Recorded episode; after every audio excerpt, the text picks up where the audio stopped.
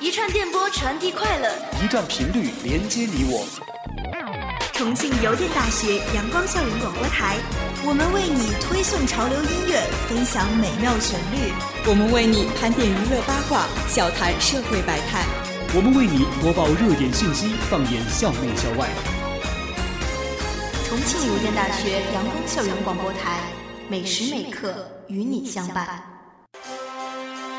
各位听众朋友们，大家中午好，今天是二零一七年三月六日，星期一。欢迎收听本期的新闻直播间。今日阴转小雨，十到十二摄氏度；明日小雨，八到十摄氏度。本期的主要内容有：我校成功举办第五届全国大学生工程训练综合能力竞赛重庆邮电大学选拔赛决赛；活雷锋，杨茂虎，像雷锋那样做一辈子好事。交通厅长骑共享单车亲测，称让子弹飞一会儿。韩梅竟称，如屈服于中国对萨德的报复，国家脸面何存？两会最新教育概况。我校成功举办第五届全国大学生工程训练综合能力竞赛重庆邮电大学选拔赛决赛。三月二号，第五届全国大学生工程训练综合能力竞赛重庆邮电大学选拔赛决赛在学校风雨操场举行。来自我校相关学院的十一支队伍参加比赛。林金钊副校长出席并致闭幕词。本次比赛由教务处举办，先进制造工程学院承办。本次比赛秉承课赛结合的理念，将比赛与课程结合。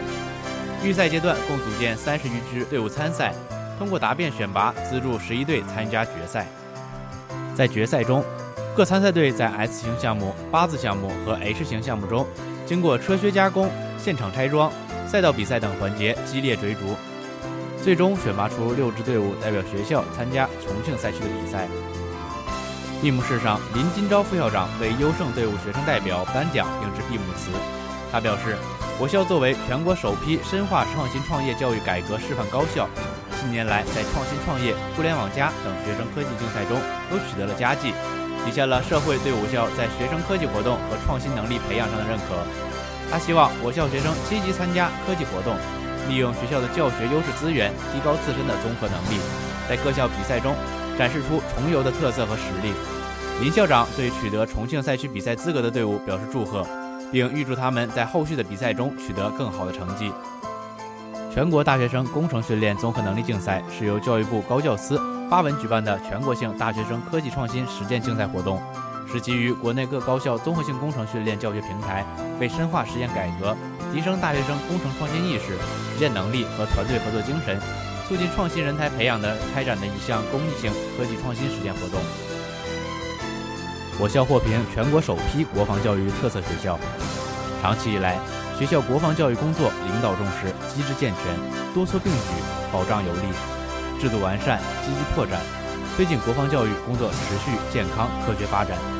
学校以必学分改革为引领，使国防教育动起来；以军事内容创新为动力，使国防教育亮起来。以升国旗模式优化为契机，使国防教育掀起来；以新兴媒体宣传为手段，使国防教育火起来；以服务国防建设为使命，使国防教育实起来。学校国防教育工作形式多样，特色鲜明，成效显著，连续第三年代表重庆市参加全国学生军事训练营和军事课教育展示、识图用图和无线电测向活动，荣获一二三等奖十余项，获优秀组织奖五个。在全国第二届青少年国防教育网络知识竞赛荣获优秀组织奖，多次受邀代表重庆市到教育部成都军区做国防教育工作经验交流，强化学生国防观念，加强国防后备力量建设，即重庆邮电大学国防教育工作，为纪念重庆市学生军训工作二十五周年画册收录。为深入贯彻国防法、国防教育法，全面落实教育部关于加强新形势下学校国防教育工作的意见。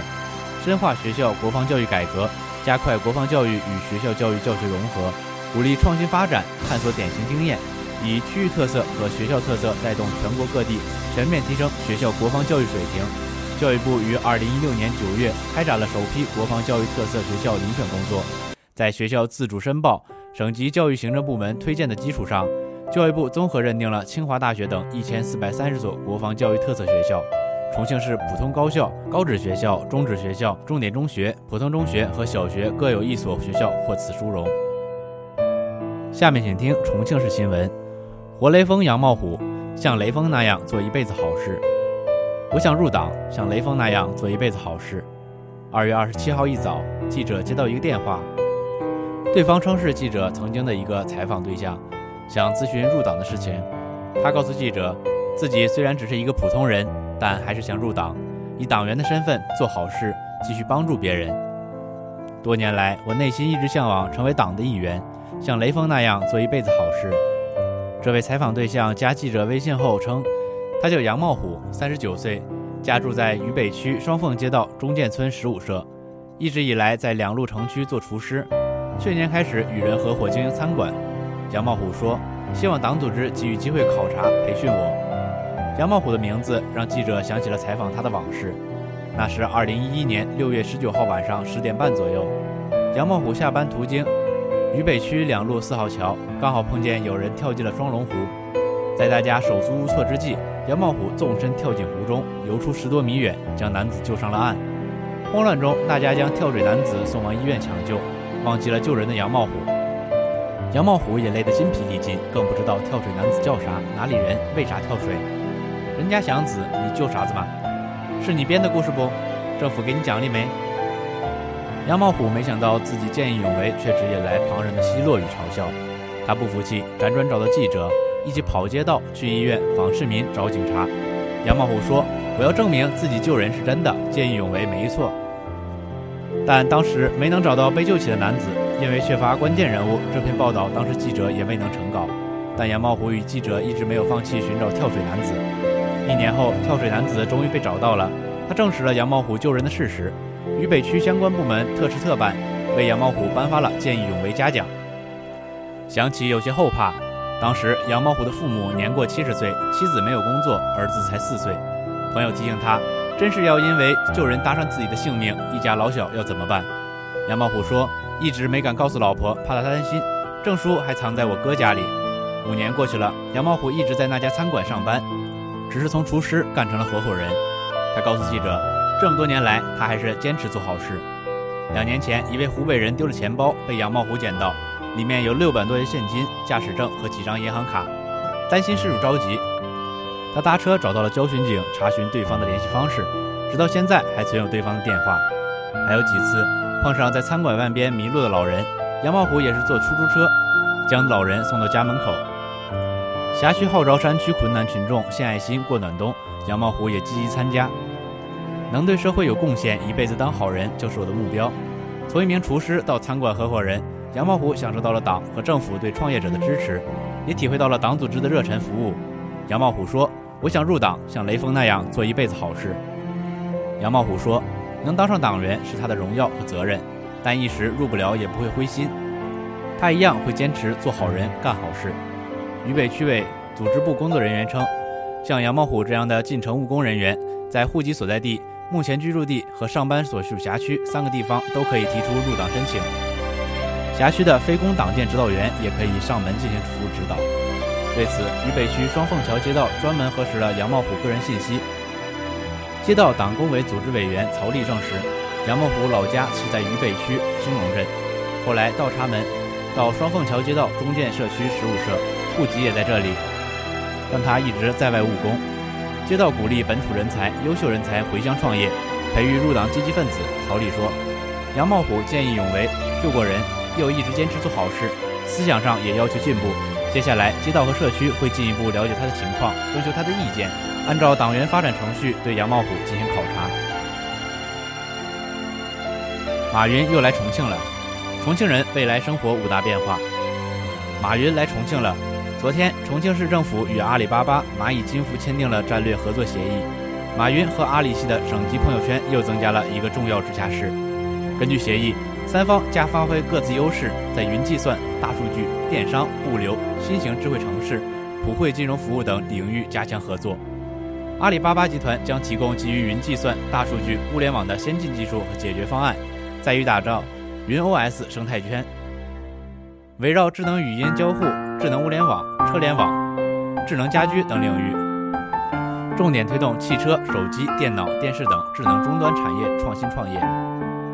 蚂蚁金服集团董事长彭磊表示，要深度参与信用诚信建设，助力重庆市建立和完善新型智慧城市和精准社会治理的信用基础，积极推动重庆农村金融服务，打造农村金融示范县，为重庆精准扶贫贡献力量。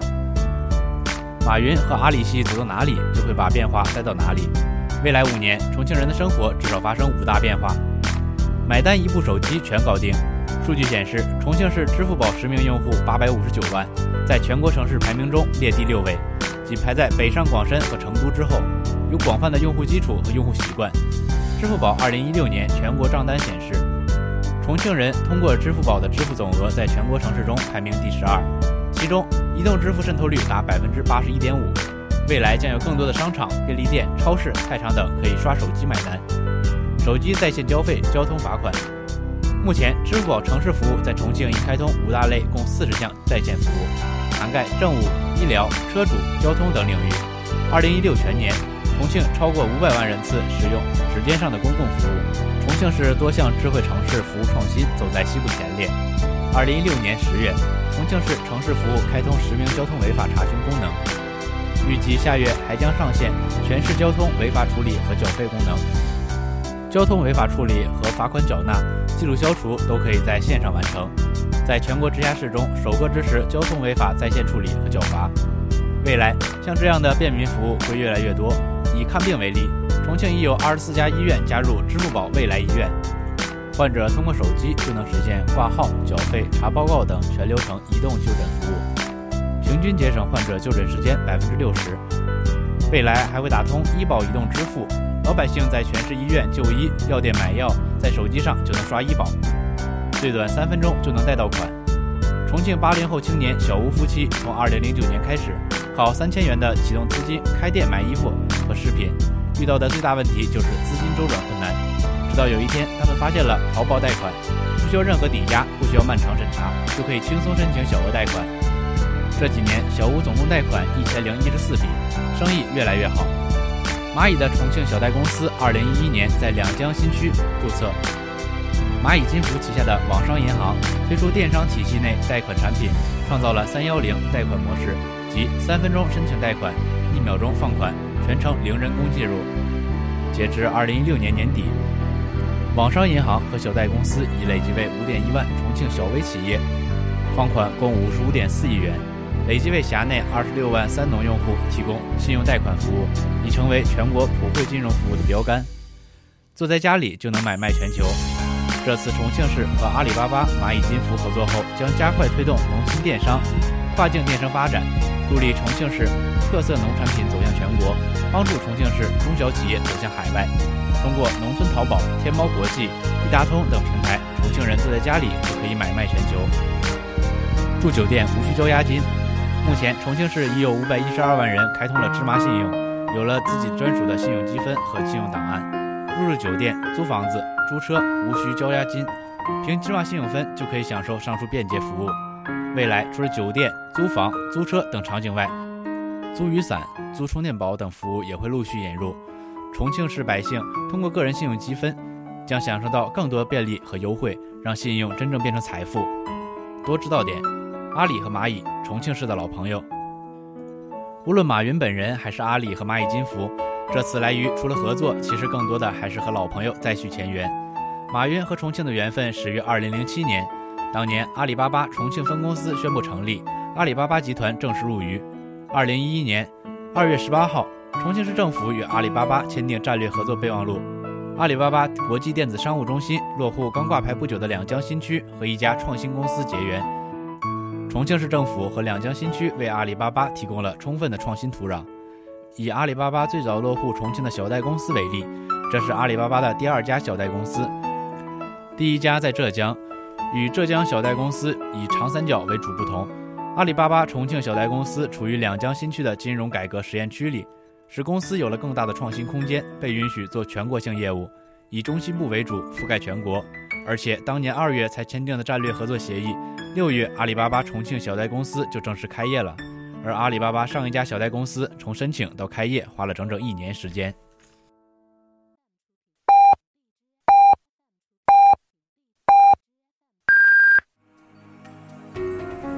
现在是北京时间正午十二点整您收听到的是重庆邮电大学阳光校园广播台。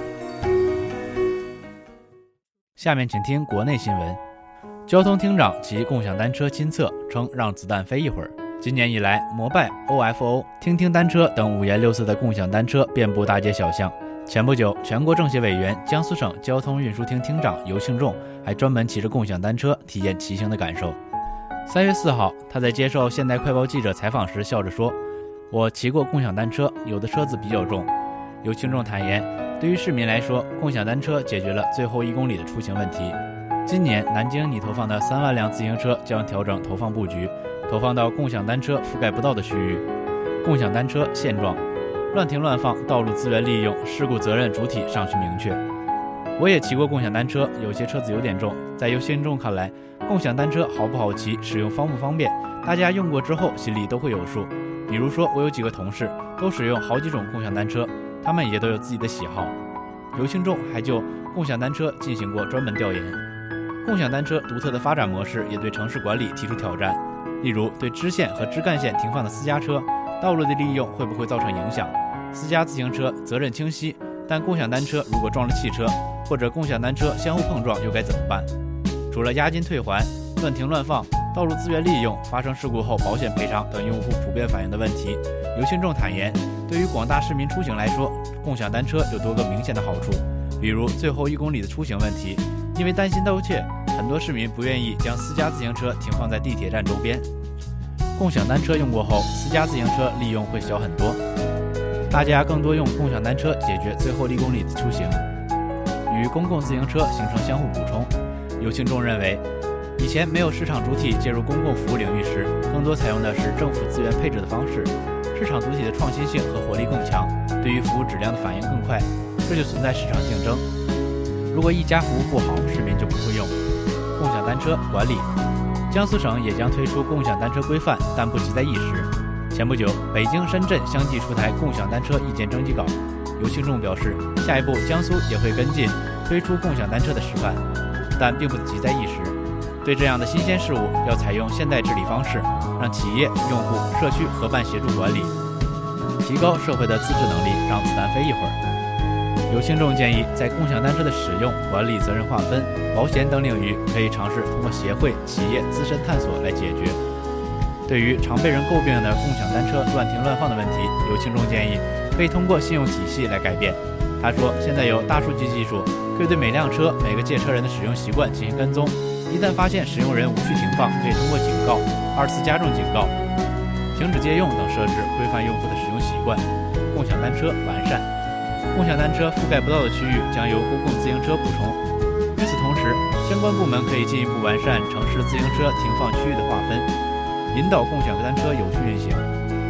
如今，南京已投放了七万辆公共自行车。有听众表示，今年将再投放三万辆，新增的三万辆将重新规划布局。一些郊区、居家情况比较好的社区，共享单车已经覆盖。那么，公共自行车下一步将投放到共享单车覆盖不到的区域。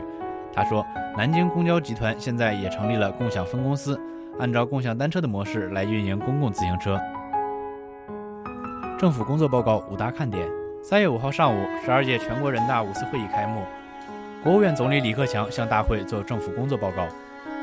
新京报记者专访政府工作报告起草组组员、国务院研究室信息研究司司长刘应杰，详解政府工作报告五大看点。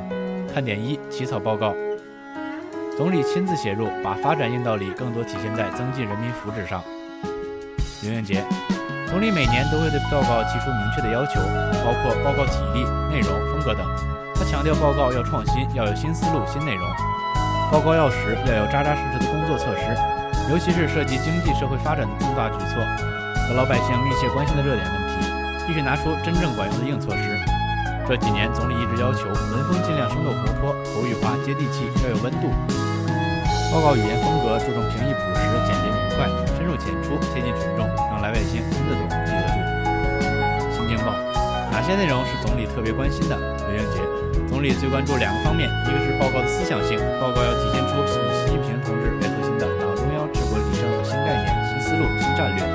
贯彻中央经济的工作会议精神。总理关注的另一个方面就是重大政策举措。对于关系社会经济发展全局、关系人民切身利益的重大问题，要求各部门要求各部门要拿出具体政策措施。这些政策措施都是反复沟通、研究和讨论，最后才写到报告中。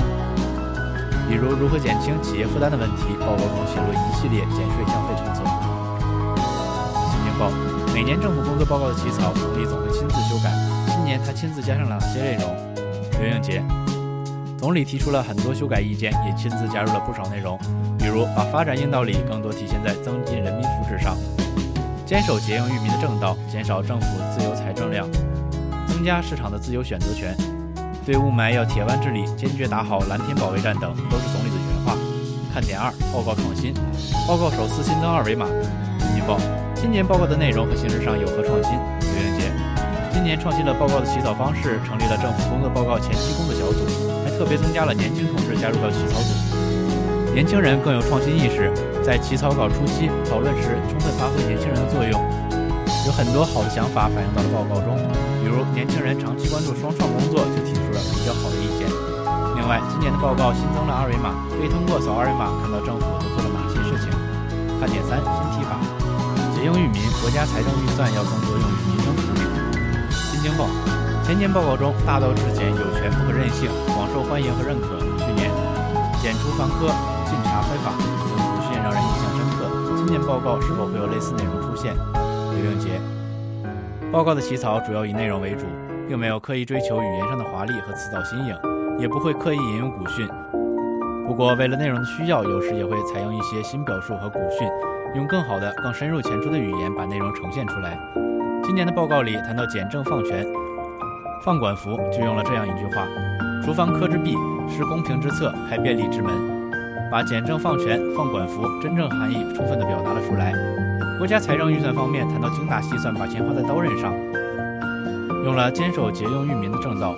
这句话强调了国家财政预算要更多的用于民生福祉。看点四：热词，网络语言被脱贫写进报告。新京报去年报告中“工匠精神”等新词频出，今年又有哪些新词？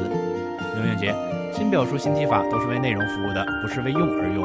工匠精神去年引起了很好的反响，今年报告中也会有进一步的阐述，强调要发展工匠文化，培育更多的中国工匠，打造更多的中国品牌。此外，还有创新、创业、创富、数字经济、数字家庭、人工智能。当然，这个词也是广泛使用的，但报告把它放在了比较重要的位置。智能制造，实施中国制造二零二五，要把智能制造作为主攻方向。新京报听说报告初稿曾考虑采取“吃瓜群众”这样的网络热词，为何后来又没有采用呢？刘英杰前期起草报告时，有的年轻人提出“吃瓜群众”这个网络词语，我们斟酌之后感觉不太合适。报告采用网络语言的目的是让报告反映时代脉搏的跳动，反映社会发展变化中的新事物、新次项，更贴近群众和网民，但不能太生僻。不过，报告也采用了一些网络词语，比如扶贫攻坚这部分采用了防止假脱贫、被脱贫表述。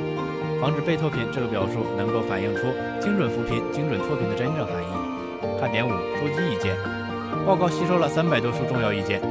新京报报告起草过程中，总理都会听取哪些人的意见？林永杰一般来说，每年总理主持国务院全体会议讨论报告之后，报告草稿下发到三十一个省市区。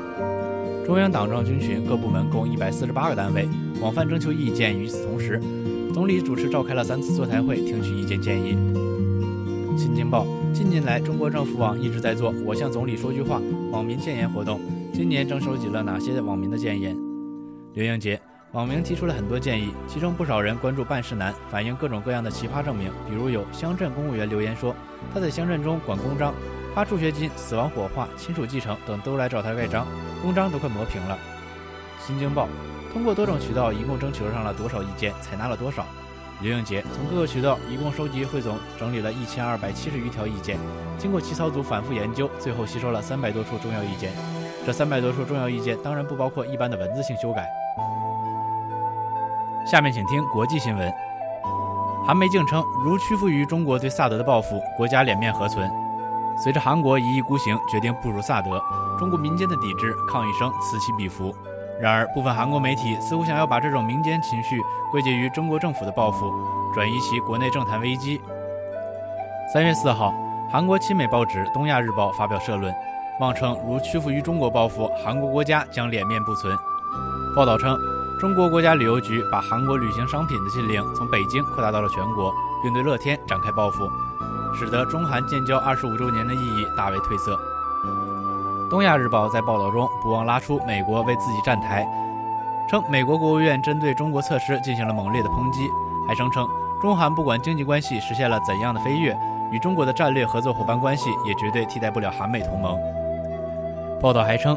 中国举动是因为中国身处卢武铉政府时期韩美关系恶化的历史，期待如果共同民主党前代表文在寅成为总统后会撤销部署萨德的决定。东亚日报举例道，韩国两千年对中国产大蒜征收十倍以上关税时，中国也以中断进口手机来报复，结果韩国慌忙地放下了尾巴，中国也许从中尝到了甜头。报道强调说。我们如果因为经济上的负担而向中国屈膝，中国就会把韩国当作昔日的藩属国，对于支撑大韩民国生存和繁荣的韩美同盟也必将造成严重的龟裂。该报道在文末写道：“中美两国领导人预计下个月将会面，特朗普总统必须亲自劝说中国不为萨德担心，同时强调，如果中国认为可以用钱来动摇韩美同盟，那是错误的。”据国际先驱导报此前介绍。《东亚日报》是韩国国内三大报纸之一，至今仍然保持着反共和亲美形象。在三月三号的例行记者会上，中国外交部发言人耿爽表示：“关于萨德问题，我们坚决反对美韩在韩国部署萨德反导系统的立场是明确的、一贯的，也是坚定的。我们多次说过，中方对中韩之间的交流与合作持积极开放的态度，但这需要有相应的民意基础和舆论氛围。”耿爽还说。与其总是在这里捕风捉影或疑神疑鬼，不如切实倾听民众呼声，采取有效措施，以免中韩关系和两国之间的交流合作受到进一步损害。英国首相，英国脱欧后必须确保国家统一。中新社伦敦三月三号电，面对苏格兰独立思潮的抬头，英国首相特蕾莎梅三号表示，英国脱离欧盟后必须确保国家统一。英国议会是由全体英国人民选举产生的，对议会负责任。是英国政府必须保持国家完整性和一致性。特蕾莎梅当天在苏格兰保守党的年度大会上发表演讲，她表示，英国与欧盟的谈判必须确保英国的整体利益，也包括为苏格兰争取更多的利益。当欧盟把控制权交还给英国的时候，也意味着苏格兰会获得更大的权利。英国通过去年六月举行的全民公投决定脱离欧盟，但苏格兰的大多数民众在公投中反对脱欧。苏格兰政府首席大臣、苏格兰民族党领袖尼古拉斯特金多次表示，如果苏格兰人民反对脱欧的意愿得不到充分尊重，苏格兰将再续独立举行公投。对此，特蕾莎梅说：“苏格兰民族党只专注于一件事，那就是市民推动苏格兰独立。他们把政治视为游戏，利用公权力来谋求一个政党的政治目的，而忽略了苏格兰的公共服务管理，这不符合苏格兰人民的利益。”他表示，苏格兰作为英国的一部分。所带来的好处是显而易见的。英国作为世界第五大经济体，使苏格兰企业拥有广阔的国内市场。中国中央银行支撑着苏格兰的经济稳定。英国作为北约第二大军事强国，保护着苏格兰的安全。特蕾莎梅说：“从2015年开始，中国中央政府向苏格兰下放了更多的权利，让苏格兰拥有更多的自主权。但权力下放并不意味着国家统一的削弱。国家的统一对英国未来的繁荣与安全至关重要。”下面请听教育新闻，两会最新教育概况，切实落实高校和科研院所自主权。十二届全国人大五次会议五号上午九时在人民大会堂开幕，听取和审议国务院总理李克强关于政府工作的报告。李克强在政府工作报告说，提升科技创新能力，完善对基础研究和原创性研究的长期稳定支持机制，建设国家重大科技基础设施和技术创新中心，打造科技资源开放共享平台。推进全面创新改革实验，切实落实高校和科研院所自主权，落实股权期权和分红等激励政策，落实科研经费和项目管理制度改革，让科研人员不再为杂事琐事分析劳神，开展知识产权综合管理改革试点，完善知识产权创造、保护和运用体系，深化人才发展体制改革，实施更加有效的人才引进政策，广聚天下英才，充分激发科研人员的积极性。定能成就创新大业。实施中国教育现代化二零三零，二零一七年办好公平优质教育，加强民族教育；办好特殊教育、继续教育、学前教育和老年教育，加强教师队伍建设，制定实施中国教育现代化二零三零，以教育现代化支撑国家现代化，使更多孩子成就梦想，更多家庭实现希望。